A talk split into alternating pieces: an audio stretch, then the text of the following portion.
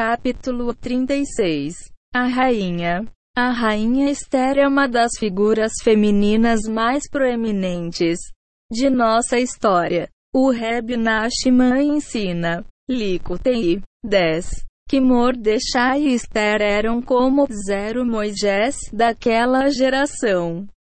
Moisés foi o líder de sua própria geração e, consequentemente, responsável por trazer a anulação dos julgamentos severos decretados sobre seu povo. Analogamente, Mordecai e Esther, juntos, eram os líderes de sua geração, responsáveis por salvar o povo judeu de um decreto de aniquilação.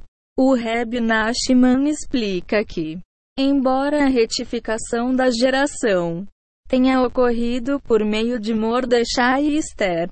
A rainha Esther tinha mais responsabilidade, pois sua alma vinha de um nível mais elevado. Portanto, estava mais a cargo dela salvar o povo judeu de sua heresia e inspirá-lo a ter emuna. Do mesmo modo, Esther tinha uma obrigação maior de encorajar o povo judeu a renovar sua aceitação da Torá. Por isso, o pergaminho que lemos em Purinha, chamado Megilat Esther, ou o pergaminho de estar, a parte mais importante dos milagres e da salvação do povo judeu aconteceu em seu mérito. O homem e a mulher devem se ver como os líderes da casa. Os dois são responsáveis por cultivar a emuna e anular qualquer traço de heresia no lar. Assim como Esther, toda mulher deve se ver como tendo maior responsabilidade por instilar emuna e amor pela Torá no coração do marido e dos filhos. Aprendemos o que é a verdadeira emuna estudando o comportamento de Esther, desde quando ela era uma garotinha na casa de Mordecai até o período em que estava presa, por assim dizer, na gaiola de ouro do palácio do rei Achashverosh. Durante todo esse tempo, Esther personificou a vida com Emuná por meio 310 A sabedoria da mulher. De sua reza, autossacrifício, confiança induz, modéstia e sabedoria feminina. O rei Esther considerava o rei Achashverosh como um mero peão. Nas mãos de Hashem, ela depositou sua confiança e fé apenas em Hashemon está escrito na Megla. Megilat Esther 8 para 3. E Esther voltou a falar ante o rei. E ela se, se jogou aos seus pés.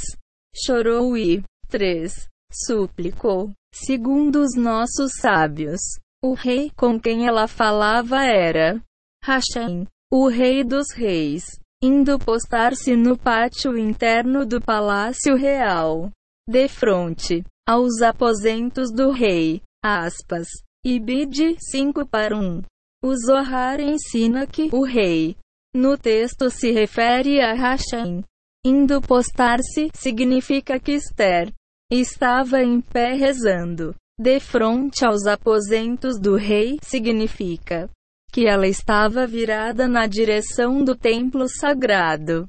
Esther ignorava a presença de Achashverosh mesmo estando à sua frente. Ela não falou realmente com ele, pois estava totalmente consciente do fato de que Hashem comanda o mundo sozinho, e que Ashashverosh e todos os outros não são nada mais que marionetes comandadas por se Esther entendeu que nada dependia realmente de Ashashverosh e que seria inútil apelar a ele. Ao contrário, ela sabia que sua destruição seria acreditar em um rei de carne e osso. Se Deus nos livre, equivocadamente depositamos nossa fé em algo além de Hashem. O objeto de nossa confiança se torna em um bordão de cana. Ezequiel 29 para 6. algo que se quebra e nos decepciona assim que usamos como suporte. H pior, isso se torna a fonte de nossa queda. Portanto, Esther olhava apenas para Hashem e sua misericórdia. Podemos aprender uma importante lição. Sempre que temos negócios com outras pessoas, devemos depositar nossa confiança apenas em Hashemon. Se confiar em um ser humano pode ser a Maflug, Hashem, e não com o marido. Se ela não escolhe esse caminho e decide falar primeiro com o marido, confiando na própria capacidade de influenciar seu comportamento ou fazê-lo mudar de ideia, não apenas ela provavelmente fracassará. Como pode piorar a situação? O caminho adequado é ter fé em Hashemon-se antes de falar com o marido. A mulher deve se voltar a Hashem e rezar pelo entendimento de que tudo está em suas mãos e que o que ela pediu ao marido será concedido por Hashemon se encontrando benevolência. Antes de suplicar ao rei Ashashverosh para salvar a vida do povo judeu, a rainha Esther jejuou por três dias e três noites somando um total de 72 horas. Em Kematria, o número 72 equivale a Chesed, que significa benevolência. Esther não dormiu nada durante essas 72 horas. Dedicou-se à reza e a ritboldido, implorando e suplicando a Hashemon-se. O Yalkut explica. No primeiro dia, Esther disse: Meu Deus. No segundo dia, disse: Meu Deus. No terceiro dia, clamou: Meu Deus, meu Deus, por que me abandonaste? Minha alma tem sede de Deus. Hashem lhe perguntou do que ela tinha sede. Que ela respondeu que não era água, mas apenas queria ver semblante. 3. Veja só aí imensa, de 312, a sabedoria da mulher, e chorar por um período tão longo. O rosto estaria exaurido, os olhos vermelhos. Mas Esther ainda confiava na salvação divina. Esther não colocava sua fé na própria beleza, nem a colocava na própria sabedoria. Como diz o Ibn Esra, ela confiava apenas na reza e colocou toda sua emuna em Hashemon se o charme é falso e a beleza é vã. A mulher temente a será louvada. Provérbios 31 para 30. A rainha Esther sabia muito bem que a verdadeira beleza vem do temor a Deus. Portanto, não tempo com aparências. 99. Esther vestiu seus trajes reais. Esther 5 para 1. A palavra reais, nesse caso, significa também nobre, pois a nobreza é outro aspecto da Emuna. No terceiro dia de seu G1, Esther vestiu sua fé reforçada em Hashem. Ela acreditava que não havia outro além dele. Consequentemente, sabia que se apenas Hashem não teria motivo para temer o rei Ashashverosh, ela acreditava que iria encontrar benevolência aos olhos do rei, pois a mulher temente a Du será louvada. Aprendemos com a rainha Esther que a essência da beleza e do charme é o temor a Dus. Se a mulher quer convencer o marido baseando-se nas aparências, gasta tempo e dinheiro em tratamentos de beleza, cabeleireiros e cosméticos. Ela se mata na academia e passa horas em frente ao espelho, lamentando cada pequena ruga. Vive uma vida de beleza falsa e artificial e gasta dinheiro obsessivamente com qualquer coisa que possa melhorar sua aparência. Todos os seus esforços são inúteis porque ela não consegue ganhar o amor do marido. Porque a beleza externa e falsa e nenhum sucesso ou amor verdadeiro pode se fundamentar em uma mentira. Em contrapartida, a mulher que confia que sua verdadeira beleza origina-se de seu temor a Deus passa seu tempo desenvolvendo uma conexão com Hashem e aperfeiçoando sua personalidade.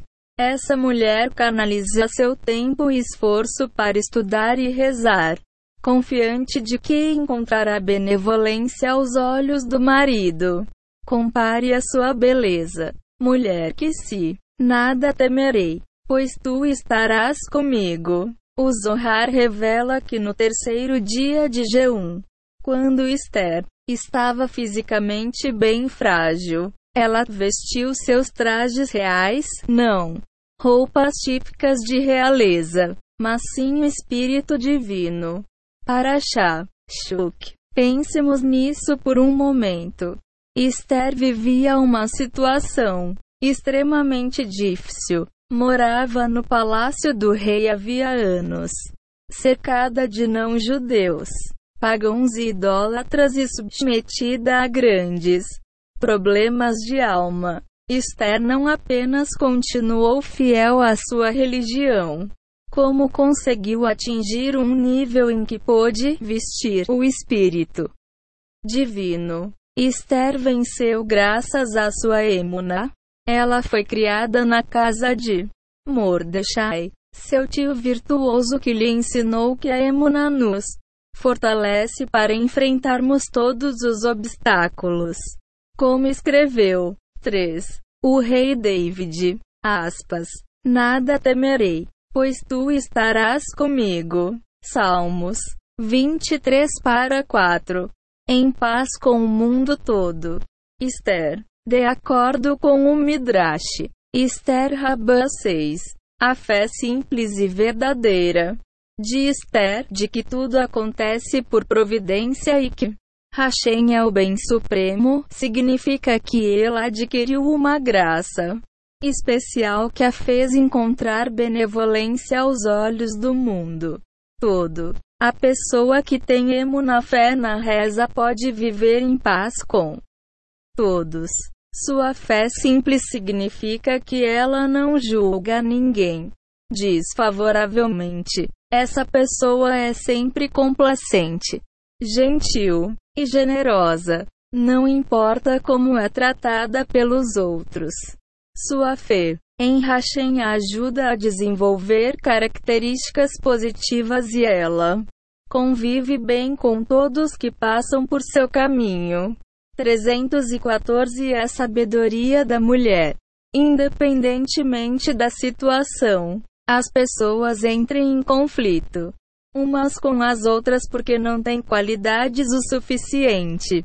A emuna leva a boas características, que por sua vez permitem que a pessoa viva em paz com os outros. A rainha Esther é um ilustre exemplo dessa máxima. Ela morou com o próprio Sata, o pecador perverso e adúltero Achashivroshi. Mesmo assim, ela vivia com ele em paz e conseguiu persuadi-lo em favor de seu povo. Ele até se vingou de seu braço direito. Ramã. Esther pôde fazer isso graças à sua forte emuna e seus traços de personalidade refinados. Ela se apegou apenas a Hashem e a sua providência divina, a fonte suprema. Analisemos o que realmente acontece. Toda a criação recebe sua abundância pelo mérito das pessoas que têm emuna e dedicam grande parte de seu tempo à reza. O rei Salomão disse: Quando os caminhos do homem agradam a Deus, ele faz com que ele e seus inimigos vivam em paz. Aspas. Provérbios 16 para 7. Quando Temos emuna e fazemos hit baldido regularmente. Todos os que fazem parte de nossa vida ficam felizes em agir conforme a nossa vontade. Todos sentem uma conexão única com aquele que reza. Sentem uma conexão especial porque a pessoa evoca a abundância divina para toda a criação, tanto no âmbito como no espiritual.